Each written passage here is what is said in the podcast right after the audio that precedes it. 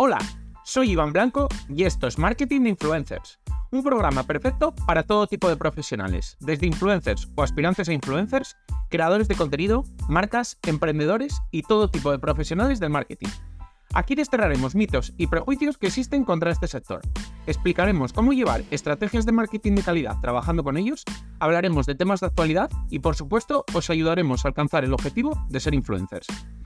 Y de nuevo, damos las gracias a Colsware, que es el patrocinador del programa. Si no les conocéis aún, son la plataforma número uno en Europa para gestionar las campañas con influencers, desde el principio hasta el final. ¿Y esto qué significa? Que es la herramienta que utilizan los marketers para planificar las campañas en tiempo real, buscar a los influencers, hacer seguimiento y optimizar los resultados con la ayuda de la IA y el Big Data.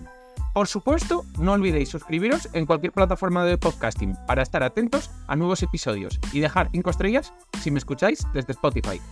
Abrocharos los auriculares que comenzamos.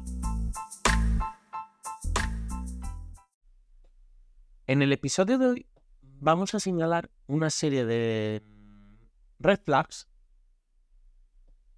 para influencers. Es decir, una serie de indicadores que tú como marca debes, debes identificar para, digamos, diferenciar influencers con los que trabajar de influencers con los que no trabajan.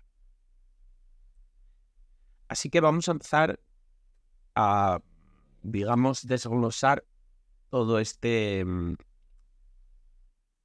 todo este listado de red flags. Empezamos por un mal historial. Es decir, influencers que hayan tenido comportamientos poco éticos. Esto es un red flag de manual. ¿Por qué? Porque te puedes ver envuelto en cualquier problemática, en cualquier cancelación, en cualquier en cualquier problema.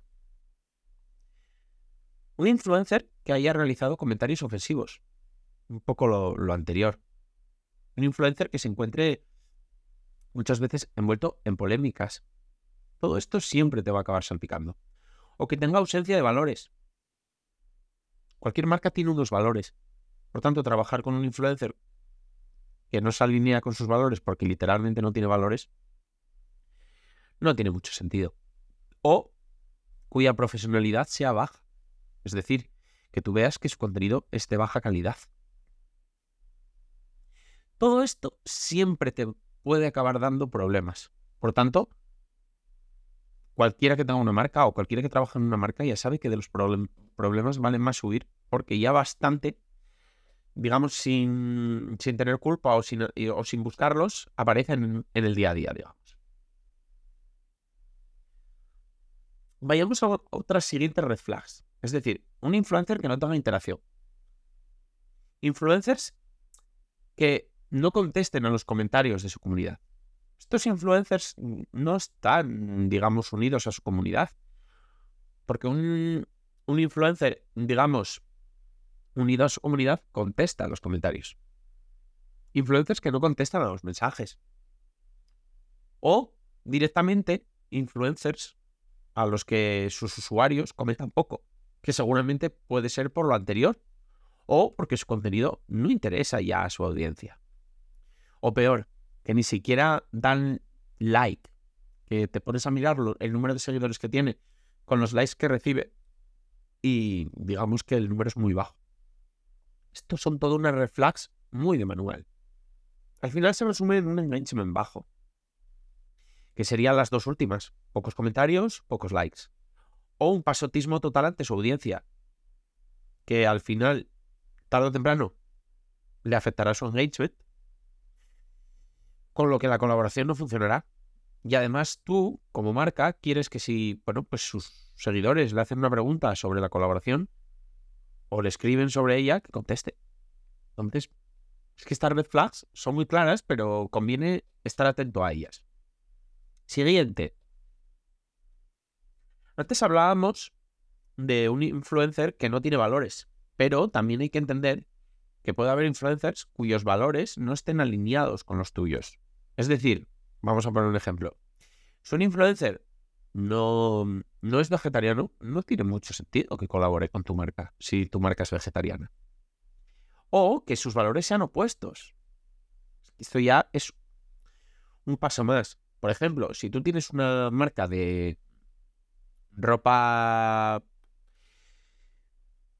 digamos, reciclada o, o ropa sostenible, etcétera, etcétera, vamos a poner un ejemplo EcoAlf, marcas de este tipo, no tiene sentido que colaboren con influencers que normalmente suben todo el rato outfits con marcas de fast fashion, que no hace falta ni que den nombres. Porque digamos que sus valores son opuestos. Son personas que consumen mucha moda y que, bueno, pues están metidos un poco en la, en la espiral del fast fashion. Que bueno, puede ser porque es el contenido que les funciona, etcétera, etcétera. Pero no se alinean con tu marca. Al final es que esto también es muy fácil de explicar, estas dos red flags.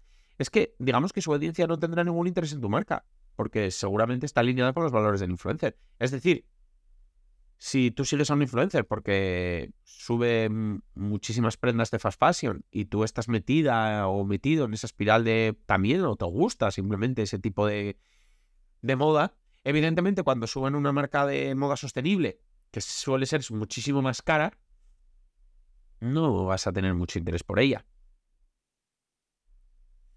Otras red flags son las de los influencers que no son muy legales, es decir, que no usan la etiqueta de publicidad o que la ponen súper pequeña o muy, muy, muy disimulada en sus posts, que han anunciado casas de apuestas o estafas de algún tipo, se han envuelto, envuelto, se han visto envueltos en algún tipo de, de estafa de estas, o que han anunciado criptomonedas en el pasado no porque, digamos, bueno, pues les gustaran las criptomonedas y estuvieran metidos en ese mundo, no, literalmente porque alguien les, les ofreció un fee, igual no tenían ni idea de criptomonedas, pero bueno, digamos que no tuvieron ningún problema en anunciar algo que podría ser perjudicial para su audiencia. Estas prácticas no suelen estar bien vistas, entonces te, te pueden generar mm, mala publicidad o incluso, si por ejemplo no, usa la etiqueta de publicidad cuando trabaja contigo, te puede acarrear a ti también una sanción. También estos influencers pueden no ser legales porque tienen seguidores falsos, o seguidores comprados, o compran números de likes, comentarios, etcétera, etcétera. En este caso, estarás pagando por unos números que no son reales. Entonces, bueno, pues tampoco tiene mucho sentido. Entonces, con influencers que no son legales o que no, no realizan prácticas éticas, no es interesante colaborar. Tampoco debería ser interesante colaborar con influencers que trabajan con tu competencia. ¿Por qué? A mí no me parece mal trabajar con un influencer que ha trabajado en el pasado con tu competencia, porque bueno, pues evidentemente la gente cambia o descubre un mejor producto. Hoy, por ejemplo, puedes estar bebiendo una marca de leche porque te gusta mucho y el mes que viene beber otra porque la has descubierto y te gusta más. Pero sí que es verdad que, mm, digamos, todo necesita un espacio de tiempo. Y sobre todo, si tú vas a hacer una acción puntual, no tiene mucho sentido porque no será creíble. Entonces esto debería ser una red flag. A no ser que tengas una estrategia detrás muy fuerte de por qué vas a hacerlo. Otros, digamos, otras red flags, así un popurrí de ellas, pues mira, por ejemplo, que no quieren una relación contigo en la marca a largo plazo. Esto normalmente se debe a que saben que no va a tener éxito la, colaboración y entonces, pues bueno, quieren llevarse un dinero rápido y no quieren, digamos, comprometerse algo más a largo plazo porque saben que, les va a generar más, más problemas. O no tienen interés directamente en la marca.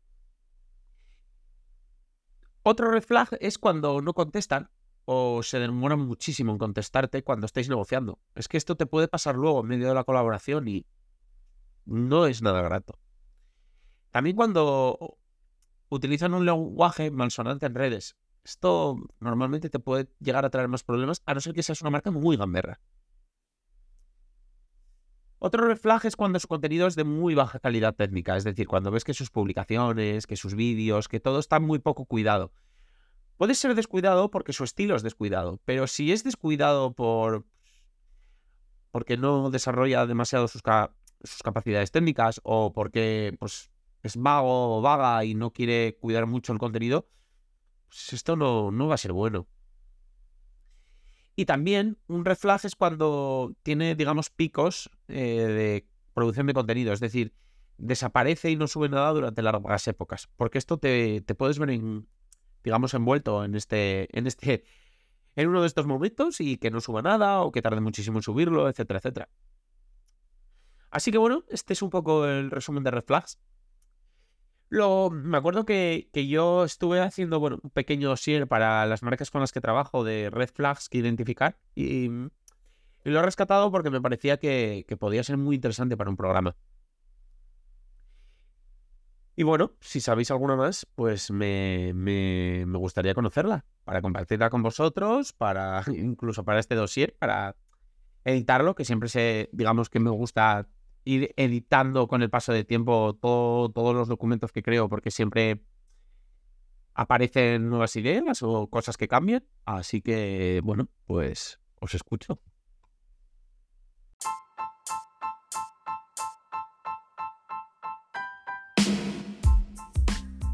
Y hasta aquí ha llegado el episodio. Compártelo si quieres que puede resultarle útil a alguien. Me ayudarás mucho y espero que también a la otra persona. Si quieres contactar conmigo, ya sea para cualquier asunto relacionado con el capítulo de hoy o cualquier otra cosa, puedes hacerlo por mail, hola, arroba marketinginfluencers.com o en el contacto de mi web.